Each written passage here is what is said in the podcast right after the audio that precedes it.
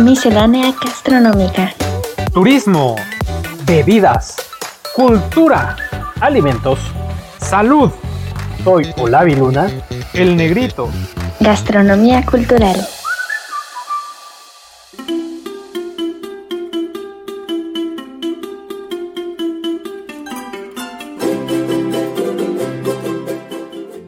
Bienvenidos, estamos en vivo. Bienvenidos a esta transmisión de Miscelánea Gastronómica por Facebook, en donde grabamos el podcast. Gracias a todos los que nos escuchan por todos los medios. El otro día me pasó algo curioso, porque ya no le estaba viendo tanto chiste estar en tantas plataformas.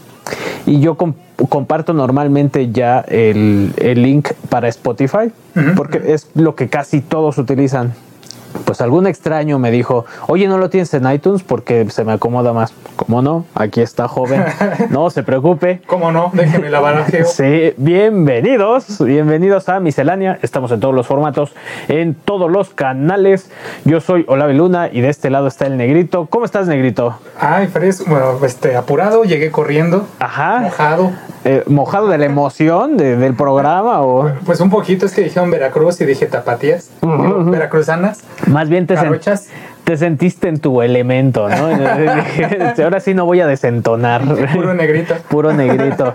Pues bienvenidos a la Villa Rica de la Veracruz, que este fue el primer nombre que tuvo este puerto en cuanto llegaron los españoles.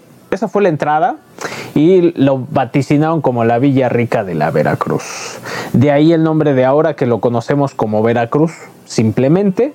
Y este programa es parte de una colección enorme que le llamamos, este, que de qué te da risa. Entonces, era la, la Villa Rica de la Veracruz. No, Ajá, ahora la ajá. villa ya está aquí en la Ciudad de México. La rica, pues, viaja mucho. Exactamente. Esa, viaja mucho. Esa no siempre está donde dice que está. luego, luego se va para Jalisco, a veces Michoacán. Veracruz se quedó allí. Hay que, andar, hay que andarla cazando a la rica. Este, pues, este es parte de una colección que le llamamos Sabor a mí. Y está lleno de jiribilla, está lleno de gastronomía, está lleno de todos estos sabores que nos identifican como mexicanos. Pueden consultar toda esta colección en SoundCloud. Está una playlist dedicada solamente para los estados de la República, en donde vemos gastronomía y turismo más que nada, ¿no? Ojalá que las oficinas turísticas de cada estado nos hicieran una invitación para, Exactamente. para, para ir a ampliar los datos de cada programa y hacer una segunda o tercera parte. ¿no? Fíjate que Mejor Perú eh, me contestó un correo cuando hicimos el programa de Perú. Mejor ellos me contestaron que nuestras dependencias de aquí del gobierno. Pero bueno, pues ya el interés tiene pies por ahí. dijeron, ¿de dónde salió ese perro? Ajá. ¿De dónde salió el perro? Y si no saben de qué perro estamos hablando, visiten el, el canal de YouTube en donde tenemos contenido exclusivo para que se rían con nosotros, que no se rían de nosotros también, ¿no? Que se rían un rato de nosotros. Es divertido. Y bueno, Veracruz se eh, tiene tres puertos principales. Eh, el que casi todos conocemos es el el de Veracruz, el puerto de Veracruz, que es el más antiguo, pero también está el de Tuxpan y el de Coatzacoalcos. Esos son los tres principales puertos y lo interesante es que ahí se conjugaron tres, eh, tres eh, pueblos autóctonos, que son los Olmecas, que son la madre de todas las culturas Que está hacia el sur de, Veracruz. que está pegado hacia el sur. Luego están los totonacas y están los huastecos. Los huastecos se centran un, un poquito más en el norte, Como centro-norte. centro norte, y los totonacas eh, pues están un poquito regados, ¿no? Por toda la región de, de Veracruz. Son a los que no pudieron cazar porque estaban todos dispersos. Exactamente. Y ahí siguen. Con ellos no pudieron. Y ahí siguen, porque precisamente estos son los únicos que siguen eh, actualmente viviendo ahí. Están los tepeguas, los popolucas y los nahuas. Que de los nahuas es lo más importante en cuanto a costumbres alimentarias, ¿no? Lo que, lo que conserva el, est- el estado tal cual en su gastronomía con sus costumbres alimentarias vienen mucho de raíz de los nahuas. Eh, Entonces, eso es, es importante. Y, por ejemplo, ¿qué, ¿qué aportaron los nahuas a esta cocina veracruzana? El ajocomino. El ajocomino es eh, casi el arroz de todos los moles. El ajocomino es con lo que se condimentan casi todos los platillos que hay. Como lo dice el nombre, ajo, comino y un poco de pimienta, ¿no? Les faltó ahí poner un poco de pimienta, Yo, pero... yo estaba pensando en un, en un granito como de raro, de alguna hierbita ahí. Ok, ok. En Veracruz, un ajo comino. Ah, caray. Eh, Ese no lo he Ha comido. de ser chiquito. Ese, sí. Eh, o ese no a comino. ¿no? El ajo comino, pues es este eh, menjuje. Que por cierto, ¿cómo se dice? ¿Menjurje o menjuje? Yo siempre lo digo menjurje. Por mala praxis. Pero por ahí se dice que eh, lo correcto es decir mejunje. Mejunje. Sí, se escucha raro. Yo no me acostumbro. Prefiero decir mer- menjurje porque es como lo Es natural. como, es como la pan- pantufla. La pantunfla, ajá. Ajá. Pantufla está bien dicho, pero pantunfla es lo que normalmente Yo se dice. pantufla y me acostumbré a fuerza a decir pantufla, pero la siento como que algo le falta. Es raro, Como que no está colchadita. exactamente. es es raro, le hace falta colchar un poco. Vámonos a una cortinilla y ahorita regresamos, no se vayan. La cocina jarocha es una sabrosa síntesis de la cocina española y la costeña. Su doble riqueza nace de la combinación de lo mejor de la comida tropical y lo mejor de la comida marítima.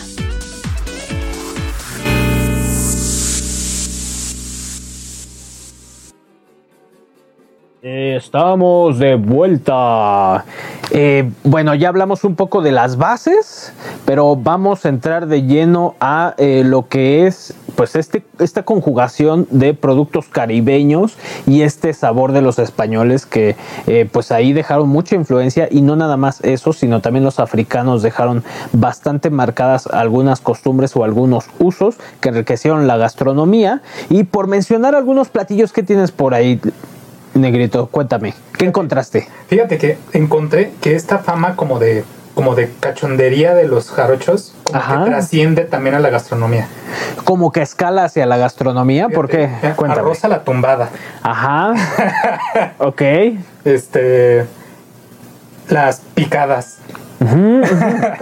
Las picaditas, los camarones al, con, al coco que son una cosa increíble. camarones coco, sí.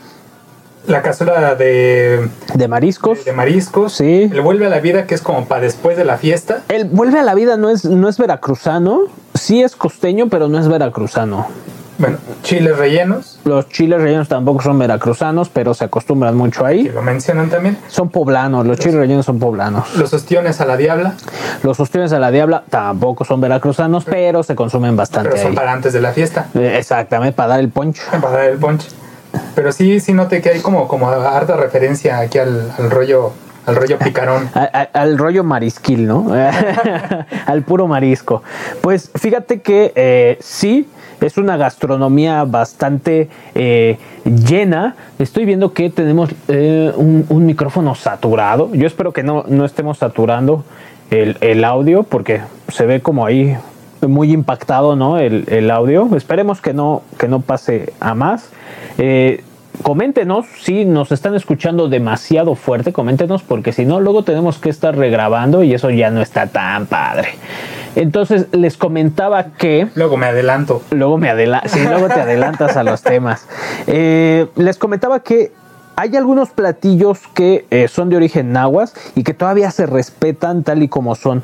Eh, por ejemplo, los bollitos de chicharrón y frijol. Y para los que no están familiarizados con esta palabra de bollitos, son los tamales tal cuales. Son los tamalitos de chicharrón con frijol. Está también el caguayote de salsa roja, de- en salsa roja, en salsa de jitomate, que los caguayotes son calabazas. Es, es parte de la familia de las calabazas, no son eh, calabazas en sí. Si tú pides calabazas, no te, la, no te las van a dar como los caguayotes. Si tú pides caguayotes, entonces ya es algo específico, como pedir habas en, en vez de, ¿cómo se llaman estos frijolotes grandotes? Las al- alberjas. Alberjas, ajá, las, lo- las alberjas pues son ay, por ahí andan. La alberja es como un mutante entre haba y frijol. Ajá. Y son grandotas y se parecen a las habas, pero ni son habas ni son frijoles, son alberjas. Yo ¿no? una vez lo vi y me sentí muy confundido. Ok, sí, suele pasar. Así te va a pasar con los Como cuando caballotes. andas este, medio borracho sobre Tlalpan y dices, ah, caray, estoy confundido. ¿Qué, qué- qué está No qué pasando estoy aquí? ¿Qué está pasando aquí? Las mujeres no tenían agarradera, ¿no? y están los camarones adobados, que más o menos por ahí va, que no son meramente veracruzanos, pero sí se lleva eh, a la práctica muy seguido el comer el camarón adobado.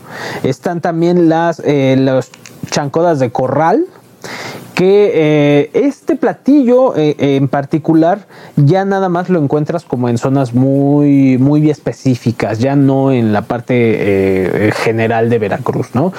Veracruz ha crecido bastante conforme al, al movimiento de su economía, porque no olvidemos que Veracruz es uno de los medios principales para el mundo. Sí, claro. México se abre a partir de Veracruz. Espero que no lo escuchen los japoneses porque si nos quieren atacar, van a ir directamente hacia Veracruz. Pero ¿no? ellos les queda del otro lado, ¿no? Ah, no sé cómo le Le hacen. van a dar la vuelta. No sé cómo le hacen. Eh, eh, yo no me meto con esos tipos. Luego, eh, esto es en general de, de herencia nahua. Luego existe algo llamado la Huasteca Veracruzana, Ajá, ajá. que pertenece un poco a la sierra, a esta parte eh, de, de cerros. Ahí se, se procura tomar una bebida que me recuerda mucho y que yo no he probado, eh, me recuerda mucho al eh, tejuino, se llama achocote. Es una bebida eh, de, de fermento de nixtamal con un poquito de panela. Panela no queso. Panela llámese este piloncillo que es, es igual del azúcar, pero es más puro y más concentrado que el piloncillo. Ok, ok. Inclusive es más oscuro el, pan, el panela. Creo que eso le llega a ver en algún mercadillo Es raro. perdido. Es raro, pero sí, sí lo Que son hay. unos conos más chiquitos. Son conos más chicos, más oscuros, más comprimidos y eh, pues tienen más presencia de, eh, de azúcar de caña. Ok. Esto lo fermentan, le pueden agregar o no este el ¿cómo se llama? la panela para endulzarlo. Así hacen con el tejuino, yo creo que por ahí va más o menos, ¿no?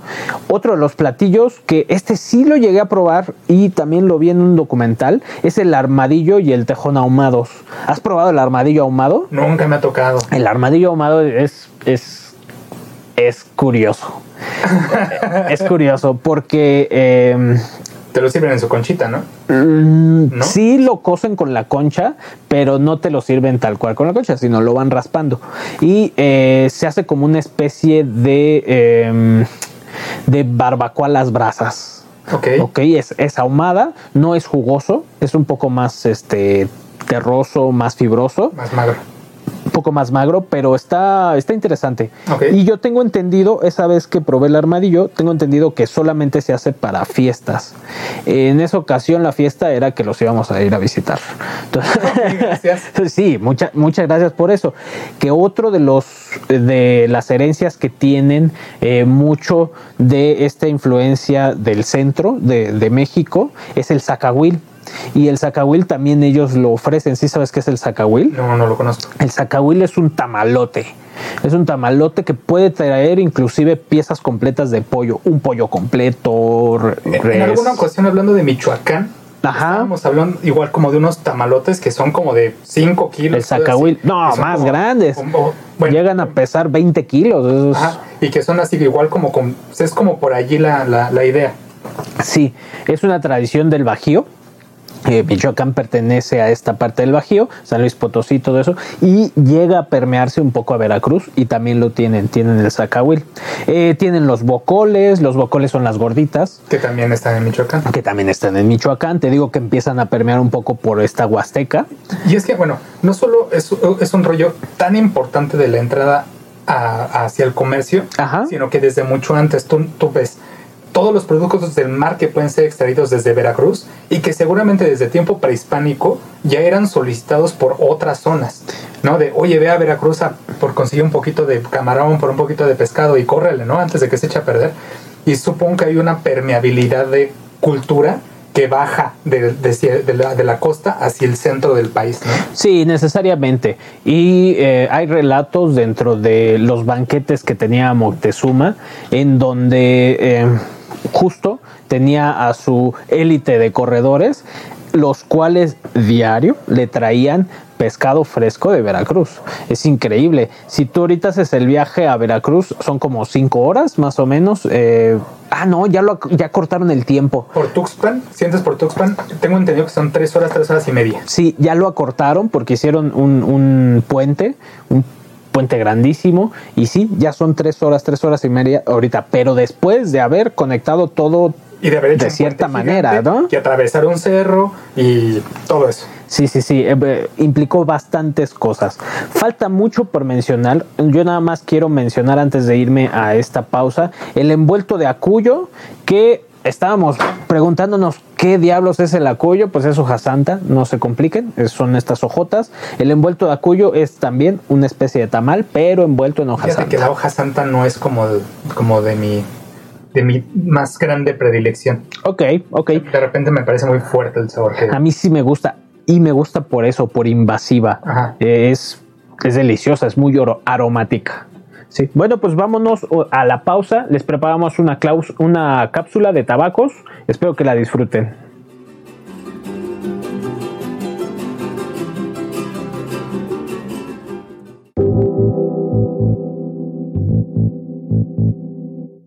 Veracruz no es solo un estado que se caracterice por su rico café, que por cierto es uno de mis favoritos, tienen que ir al café La Parroquia, es imperdible, pero también una de las cosas que me encantan de este estado es el tabaco. Produce un tabaco de excelente calidad que es muy comparable a los tabacos de origen cubano, a los habanos y bueno, todo esto no es casualidad, es parte de la historia. La planta del tabaco, la planta que se utiliza para la elaboración de los cigarrillos o de los puros, tiene un nombre científico que es la Nicotiana tabacum y está presente dentro de la cultura americana porque su origen es puntualmente del continente americano por ahí más o menos entre los 3000 y 2500 antes de Cristo eh, datan sus orígenes de esta planta y hay algunos que eh, tratan de percibir la historia del consumo de tabaco en una especie de pipa, en una especie de enrollos que se utilizaban dentro de los pueblos que estaban en las Antillas, la Florida, eh, en México también y Brasil. Por ahí se dice que el origen verdadero del tabaco es mexicano, pero eso no está a ciencia cierta. Sí tiene un origen eh, de el continente americano, pero todavía no se sabe exactamente dónde se da origen de la planta.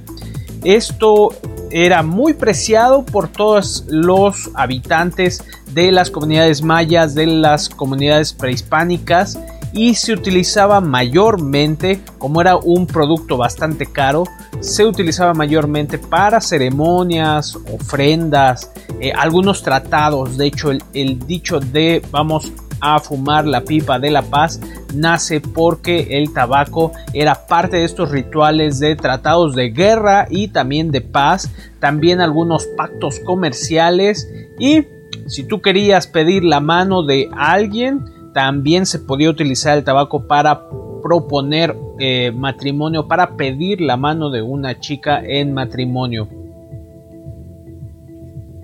En el México prehispánico ya se sembraba la hoja de tabaco de dos tipos. La primera, de nombre yetl, que significaba hoja gruesa, y la segunda, más apreciada, que se llamaba pisietl, que significa hoja delgada o de la montaña. Esta era de mayor calidad y se plantaba en el Golfo de México. No nos olvidemos que el tabaco tiene clasificaciones, el tipo de hoja, el tipo de fermento tiene sus calidades y solamente las hojas de mayor calidad pueden pertenecer a las que van a dar origen a los puros. Los mejores puros o las mejores hojas en cuanto a calidad solamente se dan en tres estados aquí en México. En Chiapas, Oaxaca y Veracruz. Precisamente Veracruz tiene una ciudad que le llaman la ciudad puro por muchos amantes de este tipo de cigarrillos y es San Andrés Tuxtla. Está a unos escasos 100 kilómetros de las costas de Veracruz, del puerto de Veracruz, está rumbo a Catemaco. Catemaco que también es lugar de, de brujos, pero este no es el tema de ahora. San Andrés Tuxtla consta de un clima bastante cálido, bastante tropical, con unos cuerpos de agua que resguardan muy bien las cualidades ambientales, el dichoso terroir que también se da para los tabacos y es muy específico para poder sembrar cuatro tipos eh, principales de tabaco. Se, hay muchos, muchas calidades, pero las más preciadas aquí en esta ciudad es la Sumatra, el Habano 2000, Connecticut y una endémica, una que no se va a encontrar en ningún otro lado, que es el negro de San Andrés, que es característico eh, de este pueblo y que además tiene un color en las hojas muy negro de manera natural. Hay diversas marcas en Veracruz, eh, precisamente allí en San Andrés. Nacen muchísimos productores de manera pequeña, pero destacan dos productores que han explotado a manera industrial. El, primero que puedo mencionar es Santa Clara, que se establece en 1968, eh, gracias a que San Andrés está ubicado a 1200 metros sobre el nivel del mar.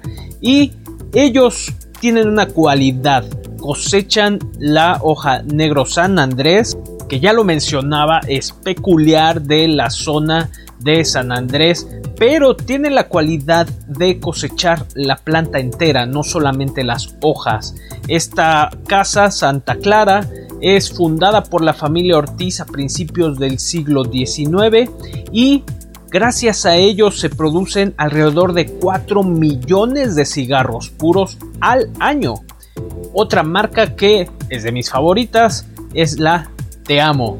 Y no les estoy coqueteando, así se llama, se llama Te Amo. También tiene un sobrenombre que le llaman los cigarros de todo el mundo porque su precio es bastante accesible gracias a la fundación de Alberto Turren por ahí de 1964 y todos, todos los puros que ellos elaboran se hacen con hojas mexicanas, con tabaco mexicano, con excepción de su gama World Selection que nace en el 2007 y ya tuve oportunidad de probar que les da un toque diferente, pero siempre elijan Te Amo de producción local y van a tener un muy buen cigarrillo, un buen puro a un precio bastante accesible.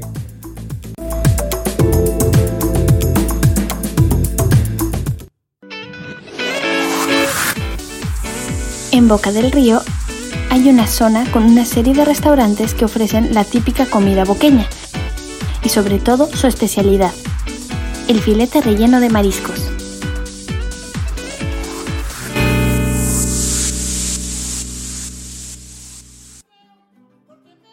Regresamos de esta capsulita. Yo soy amante del tabaco. Yo soy amante de tabaco y eh, en específico de Veracruz. Por eso hice esta cápsula del, del tabaco de Veracruz, que muy pocos reconocen a Veracruz eh, como, tabacalero. como tabacalero. Dices café, dices mariscos, dices son jarocho, pero no hablas de los tabacos de Veracruz. Dices jarochas. Dices jarochas. Bueno, pues a ti si te gusta que te hagan la jarocha, pues está bien. Oye, encontraste ahí un, dato curioso sobre la gastronomía de Veracruz. Un dato medio curiosito que dice que el 11 de julio del año 2009, Ajá. la gastronomía veracruzana fue declarada Patrimonio Cultural del Estado de Veracruz. no, bueno. La, casa nunca pierde. es así como que, es que mi gato que tengo en casa es el gato más bonito de mi casa. Pues claro. Y el más amado y el más querido. Pues claro. Jijija. Bueno, pues regresando a temas gastronómicos, de que que están fuera de Veracruz, fíjate que a mí sí me gustan sus alfajores. Sus alfajores son deliciosos, que es una herencia árabe. Gracias, este, españoles, por traer estas delicias. Gracias, españoles, aquí. por no olvidar cómo se hace. Sí. Después de 800 años de conquista. Oh, sí, oye, es que quién va a olvidar cómo hacer un alfajor. Una vez que lo pruebas ya no lo puedes dejar. También están los buñuelos de yuca, las charamuscas, que, las, que son más representativas de Guanajuato. Ajá, ajá. Las charamuscas, que son estos adornos con caramelo quemado que, que se hacen. Las chiripiorcas. Las chiripiorcas también. Están las, los- las chabacanes que investigando un poco ya las probé. Son unas galletitas que te dan para acompañar el café. Son específicas de ahí. Son unos, unas galletitas que parecen eh, deliciosas. Eh, esta marca de galletas deliciosas de Lara que encuentras en la tienda, que son unas galletitas circulares de vainilla. Ya, ya, ajá, ajá, ajá. Así son lo- las chabacanes, pero son más en forma de soleta, son, son extendidas, pero la textura es bastante similar y se acompaña muy bien de un café, que por cierto allá el café es bastante cargado. Que son como de bocaditos. Bocaditos, sí, son bocaditos. Sí, sí, sí. Hace alusión a esta práctica inglesa de acompañar este el té con, con algunos biscuits. con un dedito alzado. Con un dedito alzado, pues sí, si no, no hay clase. Luego también este, están las conservas de caguayote. El caguayote es un tipo de papaya de la montaña y hacen un eh, tipo de mermelada. Está buena, también ya la he probado, pero prefiero la papaya. No soy tan fan de la papaya, pero prefiero esa que el caguayote. Y ya te vi con intenciones de este de irte por otro lado. Es que el, el promo me tiene, pero bien activo, ¿eh? Sí, sí. El promo me tiene bien activo. El son jarocho te trae así. Va- vamos a saltarnos un poquito y ya que tocamos el son jarocho, eh, la indumentaria que ustedes vieron por ahí fue un símil de lo que se... eh, que se viste allá tradicionalmente no estaba per se bien personificado, ajá, porque el pañuelo es más largo, se acompaña con un sombrero de cuatro puntas, Y, y no es como de este, es- este peñado como con, como con glifos, ¿no? Es como más liso. Es lisito, ajá, es lisito y es como es más largo, luce más, ¿no? Y pantalón blanco y puedes acompañarlo con algunos botines blancos o botines negros. Que son chulísimos. Son muy chulos y da nacimiento al son jarocho que usualmente ustedes lo van a escuchar en los dichosos fandangos, ¿no? ¿Habías escuchado la, el parentesco que tiene la música escocesa con los guapangos y sones veracruzanos? No, a ver, cuéntame. Hay una influencia tremenda. Eh, de hecho, hay una, una- un grupo que se llama el Batallón de Gaitas del... de- la, la banda de gaitas del Batallón de San Patricio, que son descendientes de, de- de los irlandeses que invadieron Estados Unidos, digo que con Estados Unidos invadieron México y que después le- les voltearon bandera porque les caemos mejor nosotros. Ajá. Y este, ellos hablan durante sus conciertos e incluso pueden combinar eh, tonadas clásicas escocesas eh, o irlandesas con, y de repente te empiezas a escuchar la cucaracha y tiene el, la- el mismo ritmo, el mismo, el mismo tipo de, de- de rítmica, eh, el- la cadencia es muy similar y te pueden saltar de una música mexicana tradicional, o sea, como de tipo de sones, Ajá, a la música como tradicional de gaitas escocesa. Y también hablan acerca del origen del zapateado eh, mexicano que tiene también que ver con el baile, con el baile irlandés. Ok.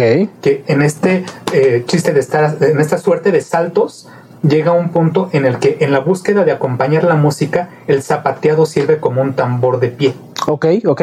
y se usa como un, como un tambor. O sea, originalmente era un acompañamiento musical. Voy a tocar un tambor, un cajón, con mis pies. Y que se fue transformando a parte del baile, Ok. parte de una, de una coreografía que acompaña al resto de la música. Y sin embargo, no pierde su carácter musical. Pues está, está muy interesante y fíjate que va muy de la mano de, de la naturaleza de los fandangos, porque en los fandangos lo que tienes que hacer es zapatearle duro y echarte unas coplas, una poesía cantadita, que son pregones que, ojo, cabe aclarar, no son lo mismo que las bombas yucatecas, son van de lo mismo, pero hasta entre perros hay clases, ¿no? Eh, Las bombas yucatecas son propias de, de, esa región, de la región maya. Acá nos estamos yendo un poco más a, a jiribilla este, africana, jiribilla eh, prehispánica olmeca. Ajá. Y este, ellos son poesía cantadita, nada más. No son bombas, ¿vale? Eso, eso que quede claro.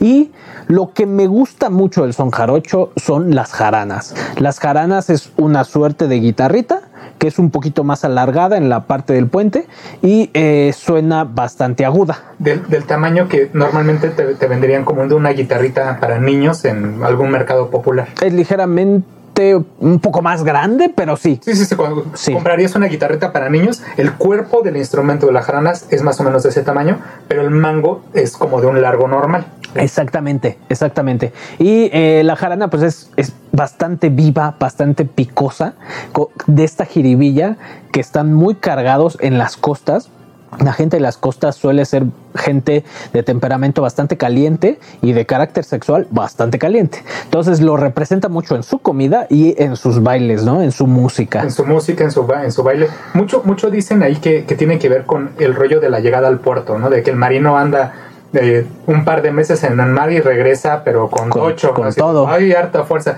Y las mujeres que están esperando a los hombres así de, ay, ya quiero que llegue este marinero, ¿no? Sí, sí, y también eh, saludos al Brian que maneja todo esto, los de las temperaturas, uh -huh. en cuanto a medicina china. No, no, no, no. Dicen que queda de ver. Eh, no sé, yo no lo sé. Pero este, saludos al Brian, ya te quemé en público. ¿No, no ves que con un rocío? Sí, así con un rocío.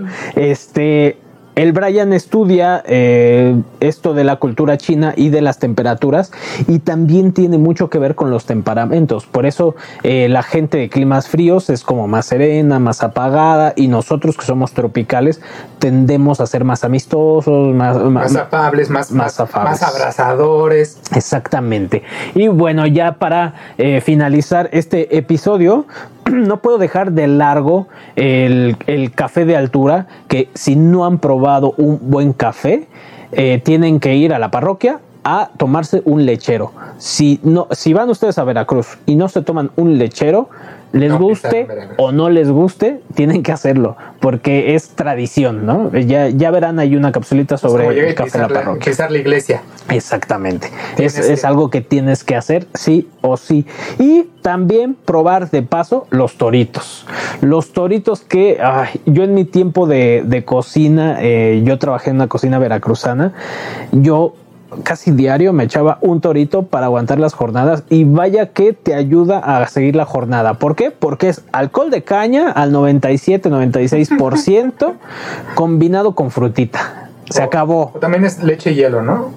También. Eh, puedes nada más pedirlo solamente con leche. Pero a mí me gusta más con fruta y en específico me gustaban los de cacahuate. Los toritos de cacahuate, okay. uff, eran, eran mi deleite. ¿Es como un licuadito de, de alconjo con, con, con cacahuate? No, es una crema. Ok. No, no es tan líquida, es una crema. Ok. Es, sí. Entonces es harto cacahuate. Mucho cacahuate, mucho cacahuate y también lleva un poco de leche condensada para que agarre cuerpo. Bueno, pues yo los invito a que se den una vuelta a Veracruz y que también se den la oportunidad de comer cosas exóticas como la carne de chango, que no es de chango, es de cerdo, pero así le llaman, la iguana de moste, el mogo mogo, el mogo mogo me gusta muchísimo, que es un puré de papa, pero un puré de plátano, pero salado. Y en fin, hay, hay muchísimas otras cosas como el tajín, eh, que tienen que visitar, ¿no? Ah, yo dije, no, es el, el tajín hace que cualquier, cualquier cosa sepa mejor. el chilito el este. Tajín, no, no, no, no, no. Las ruinas sí el tajín. Sí hartas veces. No, las ruinas el tajín tiene, tienen que ir. Y yo me despido eh, invitándolos a que no se corten las trenzas chachita, que eh, Evita Muñoz, Chachita, también es originaria de Veracruz. Visiten también el cine mexicano de oro. Yo fui Olaviluna de este lado el negrito. Los invito a que la siguiente semana nos escuchan y nos vean con el tema de pizzas. ¡Oh, pizza! Tanto tiempo llevamos con este podcast y nunca hemos tocado el tema de las pizzas. Pues ahora es cuando, ¿no? A ver si nos alcanza un programa, porque este programa va a dar para una segunda vuelta. Porque vamos a ir desde Italia hasta las tortugas ninja. Eh, no se diga más, no se diga más. Ya puso la pauta el negrito. ¡Es un un caguabonga! Prepárense para el maratón de pizzas. Hasta luego. Café La Parroquia comenzó hace más de 90 años enfrente de la Parroquia de la Asunción, actual Catedral de Veracruz, una pequeña panadería que el 1 de abril de 1926 se convertiría en un icono que cuenta con 32 sucursales, una comercializadora de café y fincas propias. que ya se acabó, es todo por el día de hoy. ¿Quieres saber más? Descubre todo nuestro contenido en YouTube, Instagram, Facebook y Twitter o en misceláneagastronómica.com. No te pierdas ningún episodio del podcast suscribiéndote en Miscelánea Gastronómica por Spotify, iTunes, SoundCloud y TuneIn.